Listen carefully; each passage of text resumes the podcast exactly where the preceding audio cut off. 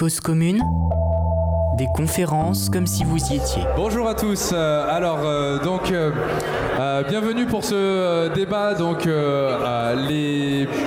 une société des communs est-elle possible face au capitalisme digital?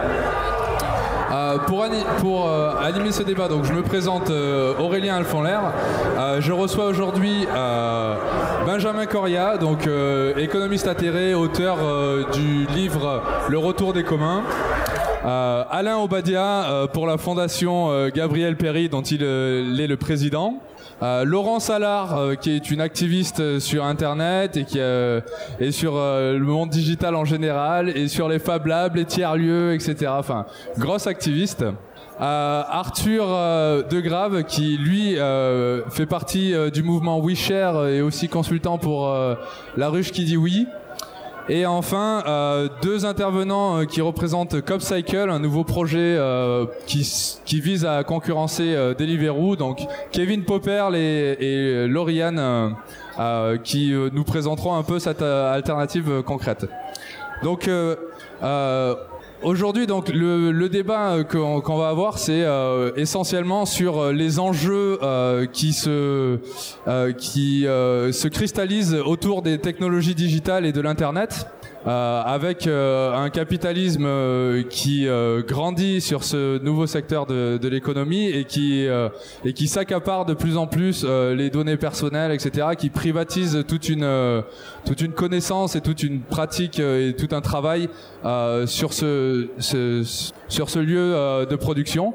et donc, je vais commencer par laisser la parole à Benjamin pour qui va nous présenter un petit peu les enjeux, euh, la façon dont le capitalisme se présente euh, sur euh, sur cette forme de production et quelles pistes on peut explorer pour essayer de le pour cette invitation. Bon, je pense que l'essentiel va se passer dans le débat, mais bon, moi je vais jouer le jeu. On m'a demandé de brièvement, bien sûr, dresser un peu le décor, c'est-à-dire voilà dans quel dans quel monde, d'une certaine manière, avec le digital, euh, on est entré. Euh, les, les, menaces hein, euh, que constitue ce monde, mais aussi euh, les possibilités qu'il ouvre euh, du point de vue euh, d'une société des communs, tous ces termes étant un peu à définir. Bon, alors, sur l'aspect sur l'aspect menace hein, euh, ouverte par euh, l'entrée dans le digital, euh, je crois qu'il faut les prendre très au sérieux. Hein, je crois qu'il faut les prendre très au sérieux. la révolution digitale, elle a ceci de particulier qu'elle opère de manière totalement transversale. Hein, c'est pas seulement un secteur de plus ou de moins à travers l'internet, à travers la gestion de l'information, etc. Elle percute pratiquement toutes les activités. Alors tout ça, on le sait. Ce sur quoi je voudrais euh, insister, c'est le fait que euh, cette révolution digitale, non seulement est à l'origine de nouvelles firmes, hein, hein donc de, oui, de, de, nouvelles firmes, et, et pas n'importe lesquelles, hein, des, des, immenses euh, géants. Bon, on a l'habitude de parler des GAFAM, Google, Amazon, Facebook, etc., bien, qui sont les géants d'aujourd'hui. Hein, bon, mais de plus, je vais y revenir, euh, mais de plus, la révolution digitale a ceci en propre que, or, euh, euh, la génération de ces nouvelles entreprises, elle percute et elle donne naissance à des nouveaux, on appelle ça business models, hein, on va dire, des modèles d'affaires hein, dans tous les domaines d'activité. et elle bouleverse euh, les conditions euh, euh, de fonctionnement dans toute une série de domaines d'activité. Alors, l'exemple le plus frappant, bien sûr, parce que c'est le plus avancé, mais ça n'est que la pointe avancée, ça concerne tout ce qui concerne les activités de mobilité. Hein. Donc, de Uber à Deliveroo, etc., on voit bien comment c'est des nouveaux types d'entreprises, des nouveaux business models qui émergent et qui mettent par terre, d'une certaine manière, euh, les anciens euh, modèles. Alors en soi, euh, pourquoi pas, hein Pourquoi pas Je veux dire, le monde n'est pas destiné à être statique et à jamais changer. la question, c'est qu'est-ce que portent ces nouveaux business models? Alors, euh, je ne vais pas rentrer dans les détails de tous ces, de tous ces modèles d'affaires nouveaux, mais quand même, si on met ensemble ces nouveaux modèles d'affaires et le comportement et le positionnement des grands géants euh, de la maîtrise de l'information euh, et de la gestion de l'information, on a, vous voyez, je vais très vite parce que je veux consacrer plus de temps aux communs et aux, et aux, opportunités, on a euh, trois types de problèmes, ou en tout cas trois types de menaces. Le premier, c'est de la relation de subordination sans salariat et sans les avantages de la relation de subordination. Euh, la relation de subordination, c'est quoi? Ben, C'est le contrat de travail, hein, on en parle beaucoup en ce moment. Les lois, euh, la deuxième loi travail, elle a d'une certaine manière pour objet d'accroître encore la relation de subordination et de mettre le salarié dans une situation euh, encore plus difficile que par le passé, en diminuant ses droits, ses prérogatives, etc. Bien. si on prend des entreprises comme Uber, euh, et qui est là encore que la pointe avancée. Hein.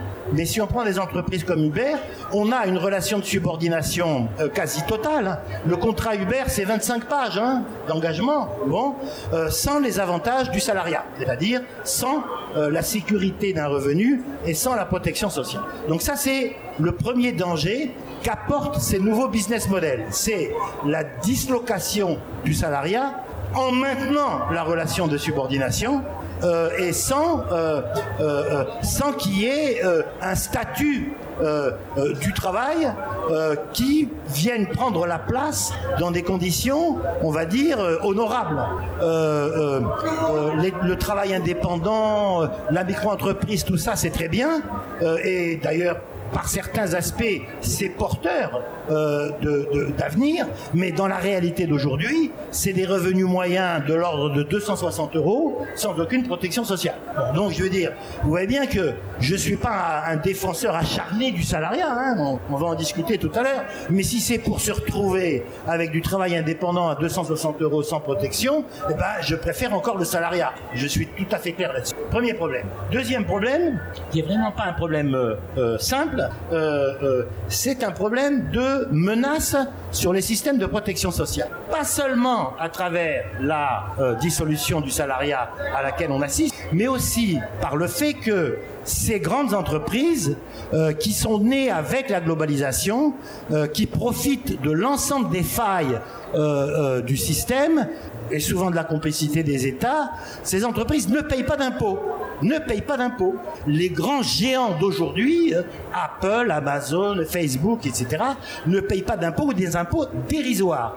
Parce que, grâce à des jeux de localisation dans les paradis fiscaux, grâce à des jeux de facturation autour euh, euh, des brevets, des marques, des modèles, bon, je ne sais pas si vous savez, mais quand vous achetez aujourd'hui un Apple à Paris, vous payez un Apple qui vaut, on va dire, un iPhone qui vaut 825 euh, euh, euros, il y a 700 euros qui partent en termes de rémunération pour la marque directement en Irlande, où en principe l'imposition est de 12%, mais où des accords particuliers avec Apple font qu'ils payent entre 0 et 1%.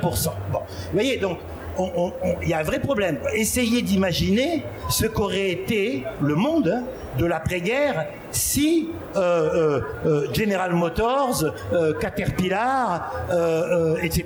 n'avaient pas payé d'impôts.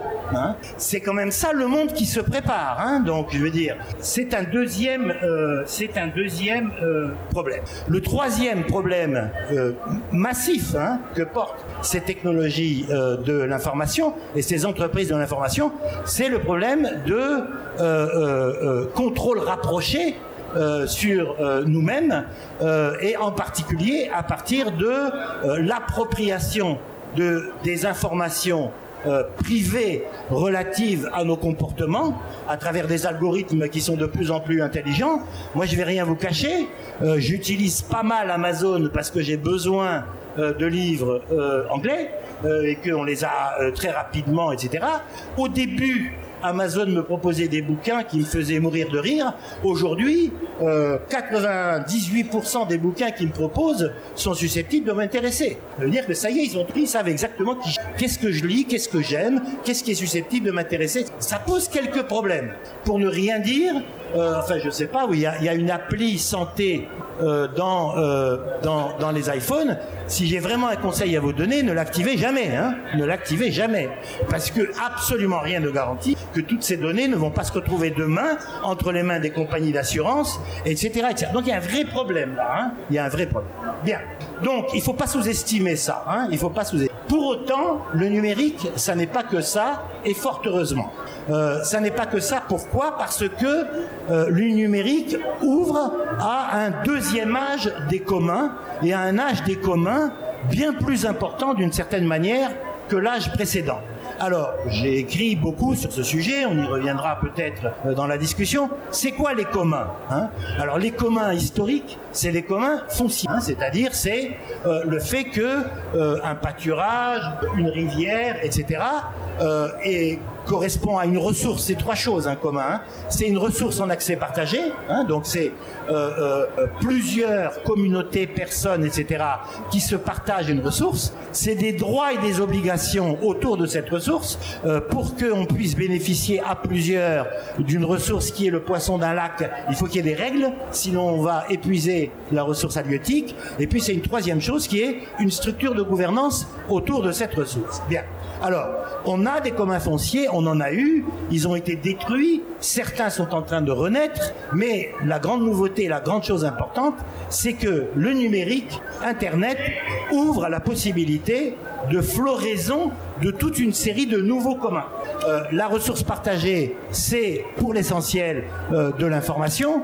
Les communautés qui ont accès à cette information peuvent être parfaitement illimitées, universelles, elles peuvent être plus limitées, ça, ça dépend, etc. Et puis, il y a des structures de gouvernance autour. Alors, euh, bon, l'exemple type, bien sûr, tout le monde l'a en tête, c'est Wikipédia, mais bien au-delà de Wikipédia, on, a des banques de données euh, partagées euh, en ce qui concerne les images, des informations spécialisées sur la médecine, sur, sur le sport, sur tout ce qu'on veut.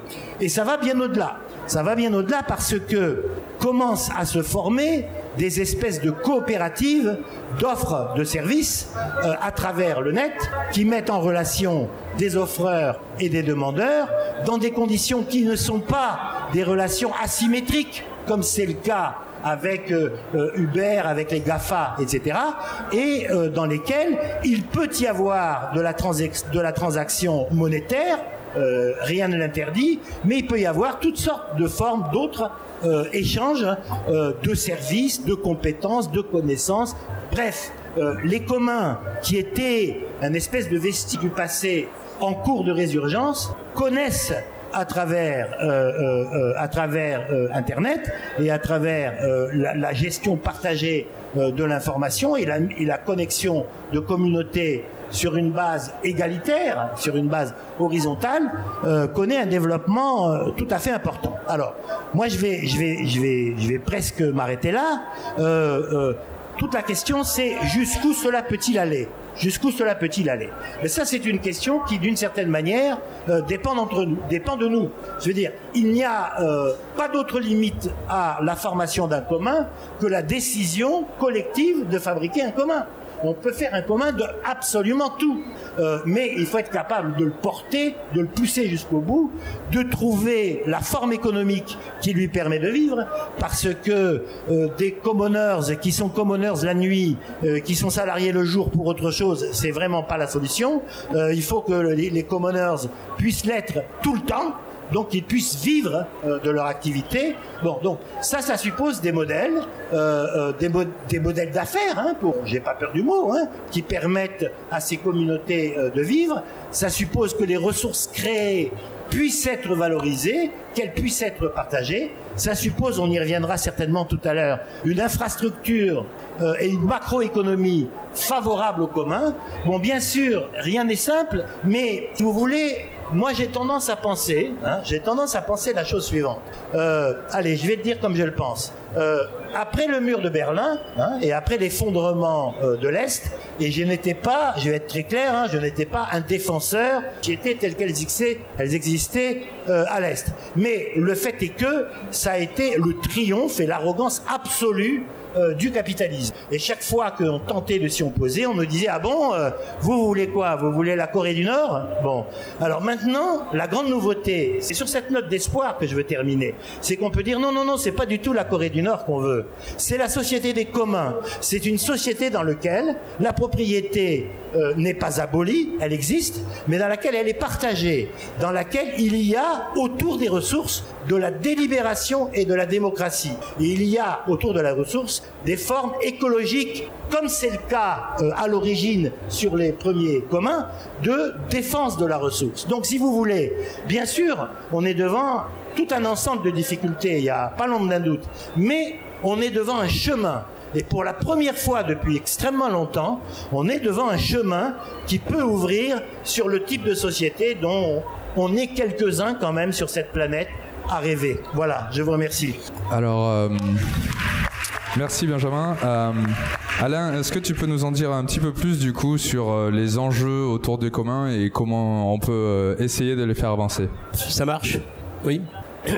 Bien, d'abord, voilà, je, je, veux rappeler que la Fondation Gabriel Péry est euh, une fondation qui a été créée par le Parti communiste euh, français et qui vise euh, à travailler dans le champ du renouvellement de la réflexion politique et du débat politique. Donc ce que je vais indiquer là, évidemment, c'est en tant que président de la Fondation Gabriel Péry, mais ça n'est pas complètement étranger non plus aux réflexions euh, qui sont celles euh, du Parti communiste aujourd'hui et du débat qui existe dans le Parti communiste. Je veux d'abord dire, après ce qu'a indiqué Benjamin Coria, que euh, oui, pour nous, les enjeux du, des communs et du commun sont absolument immenses. Il y a de multiples défis auxquels l'humanité doit faire face qui euh, risquent de se euh, dérouler, de se terminer de manière catastrophique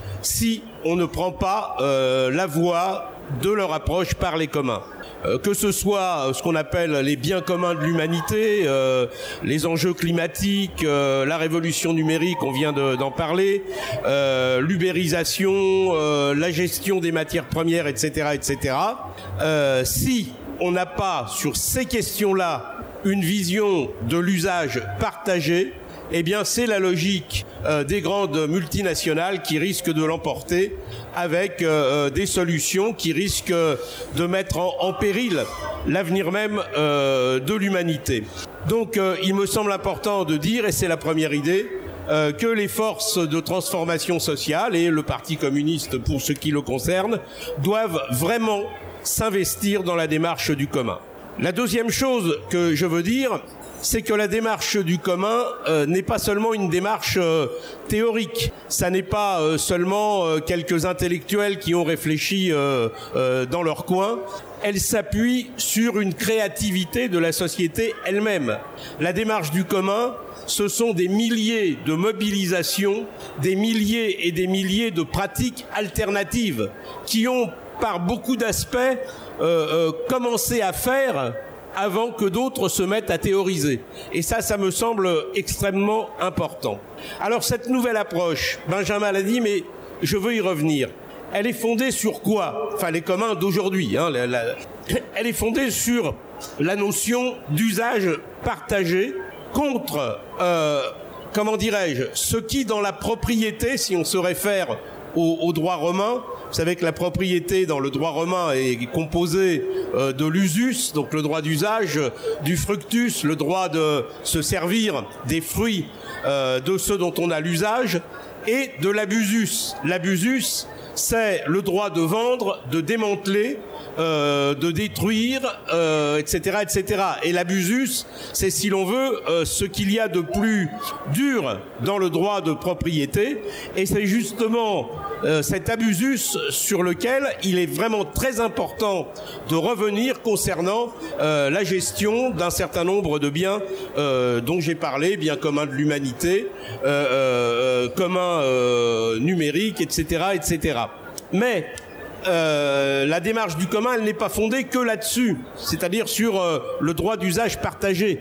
Elle est fondée aussi sur euh, l'agir commun, c'est-à-dire sur le gouvernement du commun dans les objectifs qu'on fixe à l'action, dans la conception même de l'action pour gérer les communs, dans la décision elle-même et évidemment dans l'action, dans la gestion des communs. Donc voilà ce que, je veux dire. Et ça, ça s'applique à beaucoup de, domaines. Parce que, euh, bon, il y a bien sûr euh, le développement du numérique que nous avons euh, commencé à aborder, développement du numérique au service du progrès humain, alors qu'on voit bien qu'il peut servir à toute autre chose, il peut servir au contraire à devenir un élément supplémentaire de la domination des humains. Euh, mais ça régénère aussi euh, euh, l'économie sociale et solidaire.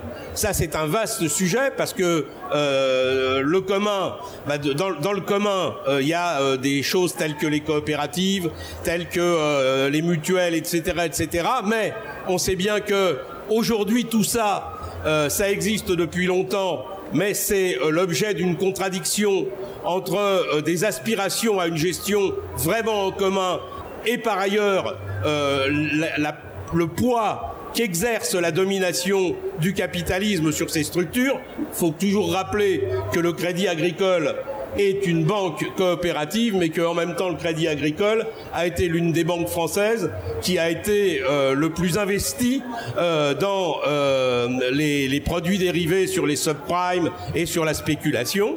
Donc, ça peut renouveler et régénérer l'économie sociale et solidaire. Ça peut amener des réflexions nouvelles sur la gouvernementalité, si j'ose dire, des services publics qui aujourd'hui sont complètement étatisés et n'ont plus rien à voir avec la notion de commun, mais euh, la montée en puissance la montée en pouvoir euh, des usagers, des salariés, euh, des représentants du territoire peut renouveler complètement la conception des services publics qu'il faudrait à ce moment-là désétatiser et pour lesquels il faudrait même créer un nouveau type euh, de structure. Et pourquoi pas, et je pense que ça c'est une euh, réflexion féconde, euh, ça peut aussi s'intégrer dans les réflexions nouvelles qui sont menées par exemple par l'école des mines sur la gestion des entreprises et l'idée selon laquelle on doit déconnecter, découpler la notion d'entreprise de la notion de société d'actionnaire. Donc voilà, je, voulais dire un peu tout ça pour montrer que euh, la question des communs est une question stratégique, est une question qui peut vraiment enrichir la stratégie des partis et des mouvements qui se réclament de la transformation euh, sociale et pour ce qui le concerne du Parti communiste français, parce qu'elle peut déboucher aussi euh, sur des actions immédiates à portée de lutte qui peuvent être euh, victorieuses de manière immédiatement perceptible par euh, l'ensemble de la population et par les personnes concernées. Merci. Euh, Laurence, du coup, Alain disait que l'avantage des communs, c'est qu'il a été, c'est un domaine d'activité qui a été mené par des acteurs avant d'être mené par des penseurs. Est-ce que tu peux nous en dire un peu plus sur tout ça? Oui, alors bonjour. Donc tu m'as, tu m'as présenté comme euh, activiste, mais je suis d'abord sociologue en fait. Oui, parce que bon. Oui, oui, bon, mais c'est voilà, on va pas, euh, mais c'est juste ça. Ok. Donc euh, moi, je vais donc en tant que sociologue euh, développer cinq minutes autour justement de deux éléments du, du titre hein, de, de, ce de ce débat, c'est-à-dire à la fois société des communs, mais aussi digital. Bon, ça, ce que Benjamin a un peu déjà pointé, est-ce que vous avez déjà pointé C'est difficile de parler après Benjamin parce que tout a un peu tout dit. Bon, mais bref. Euh, il y a cette idée qu'il y a numérique et numérique, donc il y a digital et digital, d'accord? Donc c'est un petit peu la, problématique du poison et du remède, donc c'est extrêmement ambivalent. Euh, ce qui est intéressant de voir quand même, c'est que si on veut être précis, le digital en question dans les services type Uber ou Deliveroo euh, sont des services basés sur le mobile, d'accord? Sur des applications mobiles, donc on est plutôt dans justement la période d'aujourd'hui qui est la bascule mobile de l'Internet, alors que le retour des communs, il intervient euh, justement dans un moment aussi dans un milieu numérique. Et il faut savoir que Internet it? Qui est pas l'application mobile, mais Internet comme protocole technique, il est euh, command friendly d'une certaine façon à la base dans sa politique utilisateur. Et peut-être là, on aura aussi un débat avec ce qu'on appelle l'économie du partage, mais techniquement parlant, Internet, c'est un protocole technique qui permet justement d'avoir des échanges d'informations et pas simplement du partage. Parce que partager, c'est une même ressource, tandis qu'Internet, c'est notamment euh, tout ce qui, enfin, toutes les logiciels autour du peer-to-peer, ça permet de copier et de démultiplier l'information et pas seulement de la partager dans un silo propriétaire type Facebook. Donc ça, c'est euh, juste des points un peu techniques, mais c'est quand on parle de digital, de quoi parle-t-on Dans l'ubérisation, on parle plutôt d'Internet, euh, d'applications mobiles, et dans ce qu'on appelle justement euh, le retour des communs dans le milieu numérique, ben, c'est plutôt le peer-to-peer qui est en jeu, et c'est pas par hasard si une des institutions aujourd'hui qui est assez fédérative autour des communs s'appelle la Peer-to-Peer Foundation, qui a été développée dès les années 2000 autour des problématiques de euh, logiciels peer-to-peer, etc. Donc c'est pour dire aussi que l'économie euh, du partage, telle qu'on la connaît et qui essaye de développer un contre, une contre-ubérisation, euh, n'est pas le tout en fait de, des solutions autour du de la lutte contre l'ubérisation via ce qu'on appelle les applications mobiles. Et donc par exemple, je vous invite aussi à un débat qui aura lieu dimanche à 16h autour des crypto-monnaies. C'est très intéressant de voir comment justement euh, cet Internet euh, qui était l'Internet des pionniers, euh, qui était justement basé sur l'échange, eh bien, est finalement reconduit avec le développement aujourd'hui des crypto-monnaies. Voilà. Et c'est pas complètement ce qu'on appelle justement l'Internet de la de l'économie du partage. Donc ça, c'est un point un peu technique, etc., historique, mais bon, si on veut être clair et précis, voilà. Et puis deuxièmement, donc sur société. Alors en effet, je pense qu'il faut resocialiser ce qu'on appelle les communs parce qu'on a tendance en effet à un peu considérer que le commun c'est la ressource naturelle. Donc il faut non mais je sais que personne là mais disons voilà Inventons-nous des. voilà. Alors, donc on a tendance à voilà naturaliser un peu ce qu'est un commun. Il faut savoir qu'il y a des communs créés ad hoc. C'est justement Wikipédia qui est un commun créé pour être un commun. Et puis, et c'est le plus en plus de cas aujourd'hui dans la créativité autour du monde des communs. Et puis il y a des des communs hackés. Et par exemple, il y a un projet vraiment intéressant qui s'appelle Open Food Fact, qui consiste à euh, euh, numériser les, les codes barres des produits et de mettre les ingrédients, les composants en open data. Et donc là, il y a une, euh, finalement une open datification euh, en open source pour créer justement tout un ensemble de services, mais sous le mode justement des licences de réciprocité, sous, sous Creative Commons. Et donc là, il y a un commun qui est hacké. Il n'y a pas de commun au départ, mais on crée un commun. Donc c'est des, des, processus par lesquels les communs euh, peuvent être, être créés, puisque vous avez justement parlé de la créativité autour de cette société, euh, de société des communs. Donc il faut resocialiser les communs et en effet dire bah, que la société des communs, elle se vit en fait, et elle est en train de s'accomplir. Et quand on dit euh, que c'est un construit social et que euh, c'est une, comme dit euh, Onstrom, c'est un common pool ressources, il faut bien voir, ouais, en effet, que se développent des agencements sociaux pour ben, réguler, gouverner ces communs, soit naturels, soit créés ad hoc, soit soit hackés. Et c'est ça qui est intéressant. C'est vrai qu'il y a une créativité sociale, une vitalité. tu parlais de démocratie, mais c'est exactement ce qui se passe autour de ce mouvement des communs qui a lieu aujourd'hui. Ce qui est intéressant d'observer en tant que sociologue, donc ça évidemment, euh, va y avoir un exemple tout à l'heure, mais il y a des espaces hein, qui sont un peu dévolus à cette euh, créativité aujourd'hui, qui sont par exemple les tiers-lieux. Et ce qu'on observe dans ces tiers-lieux, c'est comment le commun et la cause, il y a une revue qui s'appelle Cause commune, là je crois qu'il vient de se monter, mais comment le commun est aussi un moyen. C'est-à-dire que euh, toutes les expériences, les expérimentations, elles vont être ce qu'on appelle documentées. C'est-à-dire elles vont être un moment posé, expliqué, pour qu'elle soit réplicable. Donc ce qui est expérimenté ici là peut devenir justement une expérimentation ailleurs. Et c'est intéressant de voir que dans cette créativité, voilà, on utilise à la fois le commun comme cause et comme moyen. Et c'est donc tout euh, les wikis où on explique comment faire un kit d'aquaponie, comment faire de la permaculture, etc. Et ça permet finalement qu'il y ait une réplicabilité possible justement de cette société des communs. Et ce qui est intéressant, bah, ça reprend un peu le modèle de l'internet, qui est un modèle justement d'échange d'échange et de viralité d'une certaine façon de, de, de, de l'information et de ce qui circule. Et donc là, finalement, comme tu disais, il y a un chemin, mais on peut dire que même il y a le virus Hein il y a un virus qui est, qui est, qui est, lancé dans justement ce moment d'ubérisation. Voilà, je termine. Merci.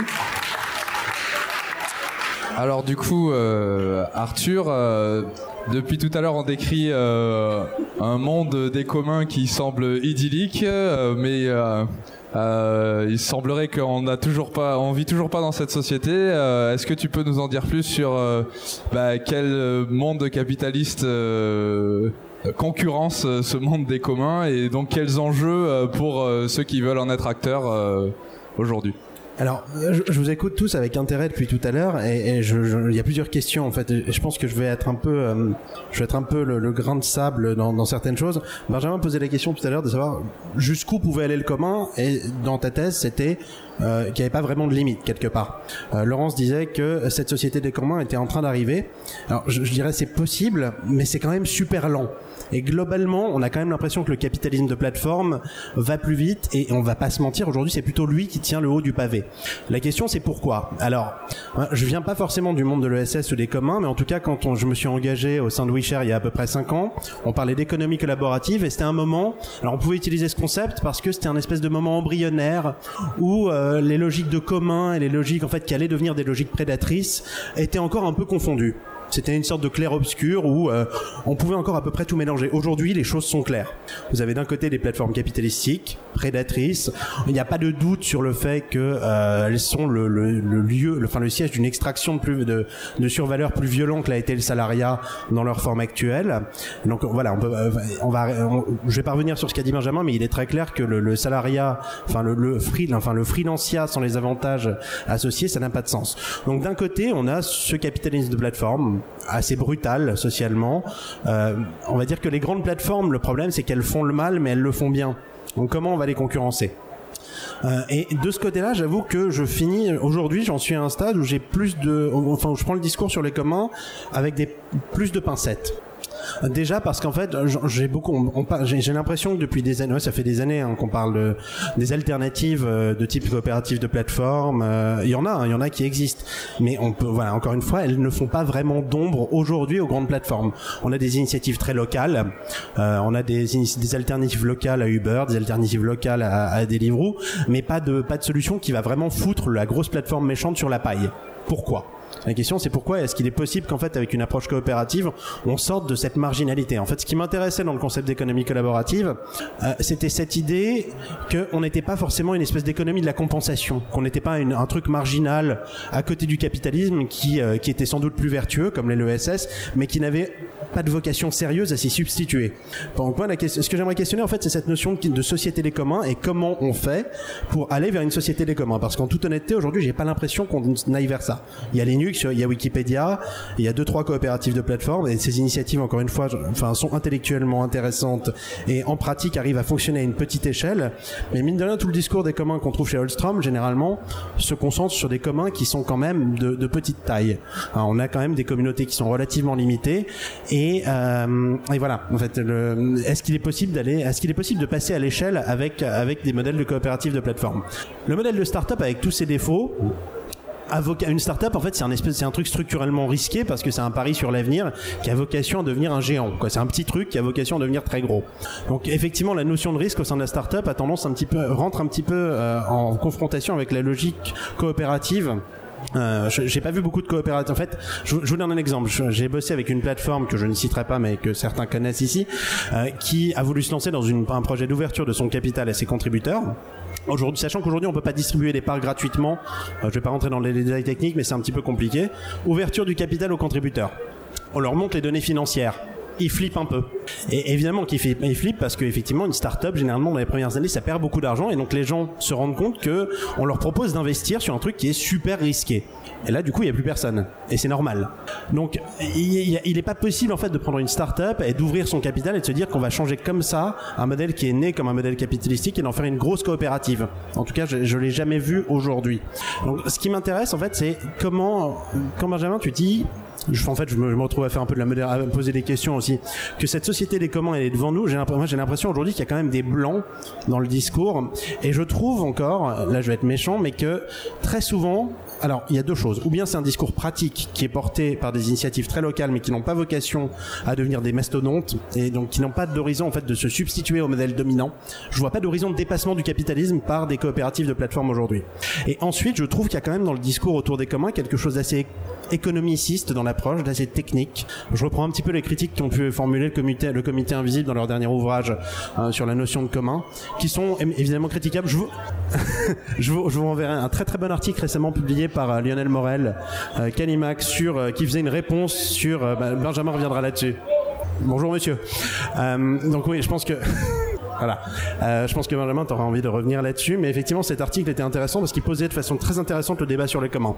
Mais aujourd'hui, j'ai l'impression qu'effectivement, on est bloqué dans une espèce d'ornière. Et combien on est dans des petites coopératives locales, ou bien euh, il manque un projet politique à la société des communs. Ça manque un peu de romantisme. Ça manque un peu de souffle. Le marxisme n'était pas qu'une théorie économique, il y avait un programme politique pour aller vers le truc.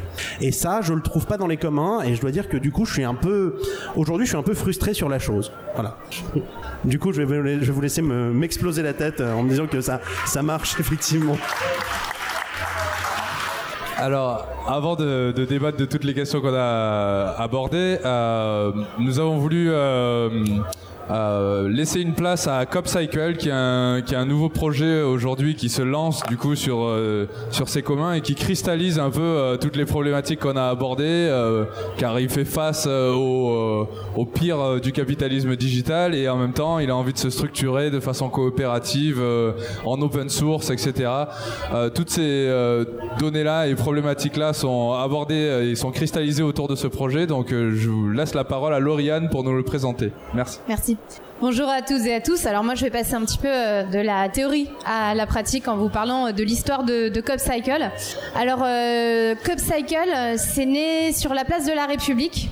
Pendant, pendant Nuit debout, il pleut. Hein, Alexandre Segura qui est, là, qui est développeur web, il écoute l'assemblée, ça tourne un peu en rond.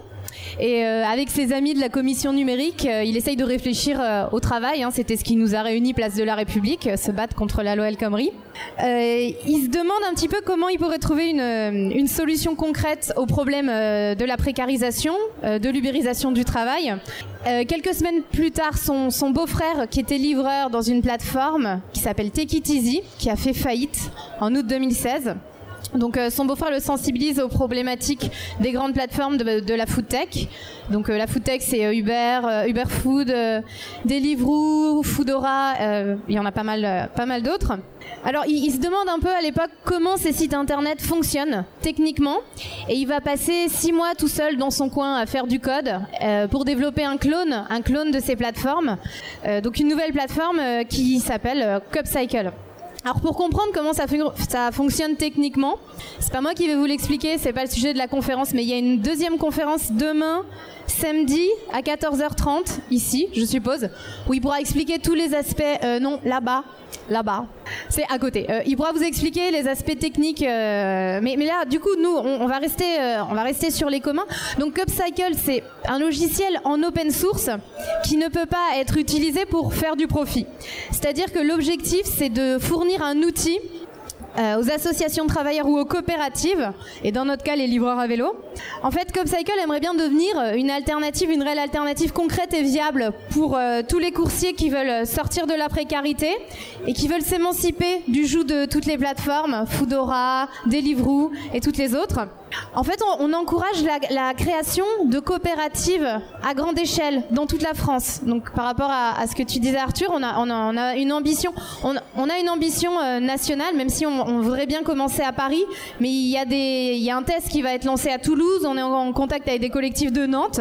Euh, donc, en fait, ces coopératives permettraient euh, à ses membres de- d'accéder à tout ce dont le, statut d'auto-entrepreneur les prive. Euh, C'est-à-dire ils n'ont pas d'assurance quand ils ont des accidents, ils n'ont pas de sécurité sociale ou, ou tout simplement euh, de mutualiser les frais de réparation de leur vélo par exemple. Bref, en fait, c'est tout, un ensemble d'avantages qui sont aujourd'hui remis en cause par les réformes du gouvernement, mais qui constituent la base de notre modèle social. Alors, il faut faire attention parce que CopCycle ne veut pas devenir une nouvelle start-up de l'économie euh, sociale et solidaire. On veut vraiment l'utiliser comme un outil politique pour repenser le travail, euh, pour poser les bases d'une remise en cause plus, plus globale en fait des institutions euh, macroéconomiques, pour instaurer une nouvelle donne économique qui soit plus pérenne, plus juste, équitable pour tous ceux qui travaillent dans, dans ces plateformes. Et je vais laisser Kevin vous expliquer comment. Bonjour. Euh, pour ceux qui n'auraient pas compris, en fait, CopCycle, c'est un logiciel open source qui permet de faire comme Deliveroo, sauf qu'en fait, vous pouvez y accéder gratuitement quand vous êtes une coopérative non profitable. C'est un peu euh, l'idée. Mais ça fait, c'est un copier-coller de Deliveroo, sauf que vous mangez pas 40% de marge dans la tête quand vous travaillez pour eux. C'est exactement. Et, euh, Lauriane vous a parlé du statut de site national qu'on espère mettre. Et justement, en fait, c'est ça, c'est que en fait, je suis euh, vachement d'accord avec Arthur. C'est jusqu'à alors les, la, la question des communs, c'était souvent une question de soustraction. Comment on va, en gros, je caricature méchamment, mais comment on va aller planter des carottes en Ardèche pour euh, combattre le capitalisme et pas participer au système. Moi, ce qui m'a énervé dans ces approches-là, c'était le manque de désir hégémonique et l'absence de discussion sur les infrastructures économiques de la valeur qui allaient rémunérer notre travail du commun. Parce que euh, Alexandre qui est là, bah, il a juste développé des trucs chez lui à côté de son emploi mais il n'y a rien qui vient reconnaître le, reconnaître le statut de producteur de la valeur qu'il avait pendant ses heures de non-travail en fait. Et donc on essaie d'utiliser bah, CopCycle comme un outil politique qui vient questionner les institutions de la valeur. Et il y en a trois. C'est quel statut du travailleur, euh, quel statut politique du producteur? Comment on, considère comme travail le fait de fumer des clopes devant son ordi et de développer une plateforme commune? Il y a le statut de l'entité productive. Pour l'instant, les SIC, c'est très bien, mais ça nous permet pas de mutualiser de la valeur en dehors de la SIC pour relancer un espèce de régime de sécurité sociale pour l'ensemble des économies du commun, en fait. Euh, pour l'instant, les réserves impartageables, elles sont impartageables. Elles peuvent pas financer des alternatives de production sans profit ni patron en dehors de la SIC. Et ça, c'est un outil juridique qu'on n'a pas. Et c'est les questions euh, qu'on essaie de se poser. Et troisièmement, c'est le régime de propriété intellectuelle, parce que bah, la question des communs, c'est très souvent fétichisé, fétichisé sur la question du numérique. Mais donc la question du régime de propriété intellectuelle est super importante. Pour l'instant, on a une euh, licence qui est le Peer Production License qui discrimine les euh, objectifs lucratifs profitables et qui laisse passer en gros les, les entreprises qui appartiennent à leurs travailleurs, qui leur donnent gratuitement les outils de production euh, quand ça appartient aux travailleurs, mais qui empêche Google de l'utiliser. Mais ça suffit pas parce qu'il n'y a pas de mise en commun de la valeur produite par ces entités euh, locales qui permet justement de mutualiser au niveau national et de construire un peu ce que certains veulent comme un pôle public d'investissement. En fait, on n'a pas d'accès au capital et c'est un peu notre problème et c'est pour ça qu'on est contraint à, à bidouiller au niveau local, mais parce qu'on se pose pas euh, ces questions macroéconomiques. Et en Bon, en tout cas, on essaie d'utiliser ClubCycle comme un outil politique pour poser ces questions. Et c'est l'objectif d'une conférence qu'on aura à la Bourse du Travail le 20 septembre, euh, rue du Château d'Eau à Paris. Et vous êtes tous conviés à y venir. Maintenant, je voulais dire aussi que c'était une opportunité, et comme tu le disais, Arthur, en fait, c'est une opportunité pour l'instant pour des grands groupes capitalistes, parce qu'on fournit du travail gratuit. On fournit du travail qui est euh, dont le taux d'exploitation n'est même pas calculable, parce qu'il est infini. On n'est pas rémunéré, on travaille gratuitement pour des grands groupes pour l'instant. Et, euh, et ça ouvre des opportunités aussi pour un devenir rendre du profit. Tu vois, genre euh, l'article de Vert Chelonnet en parle très bien. Et c'est ça, c'est parce qu'on on pense pas nos institutions macroéconomiques. Mais ça crée aussi des ouvertures de notre côté en fait, parce que la question de la propriété intellectuelle montre que le capitalisme ne sait pas gérer cette question-là. En fait, propriétiser euh, du savoir, ça le rend inefficace. Euh, si vous aviez mis en place un brevet sur les théorèmes de Newton, bah, on serait peut-être en galère aujourd'hui, ou sur la roue. Tu vois, genre, euh, on aurait certains problèmes de développement économique. Et donc c'est un bien communiste par essence. Et c'est ça qu'on essaie de se réapproprier aussi. Euh, J'ai beaucoup de choses à dire. Ok, comment on utilise euh, en termes d'outils politiques bah, Concrètement, on essaie de porter un nouveau service public du numérique. En gros, les mairies, ça leur coûterait rien de fournir la plateforme qu'on développe sur leur site internet. On n'aurait pas besoin de faire du marketing comme Deliveroo et tout. Et donc les mairies n'ont qu'à foutre ce- cette application sur euh, sur leur site internet et inciter euh, leurs citoyens à l'utiliser en tant que consommateur, mais aussi à y participer en tant que travailleur. En gros, vous pouvez y accéder et avoir peut-être pour l'instant toujours un statut d'auto-entrepreneur et c'est une grosse question, une grosse question, un gros problème, mais au moins vous vous prenez pas 40% de marge par Deliveroo quand vous faites une course ou quand vous livrez un plat. Euh, le deuxième outil qu'on essaie de Ok, j'arrête. Le deuxième outil, c'est qu'il faut une volonté politique parce que face à des monopoles capitalistes, bah, vu qu'il y a des rendements croissants dans ces types de produits de réseau, bah, s'il n'y a pas de protectionnisme éducateur de la part des mairies, si les mairies se déclarent pas anti-ubérisation comme elles l'ont fait en mode anti-CETA, anti-TAFTA, bah, nous, on n'y arrivera pas. On sera toujours plus cher que des gens qui précarisent leurs travailleurs.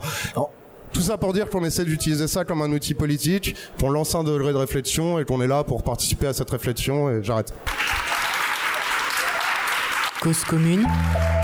Des conférences comme si vous y étiez.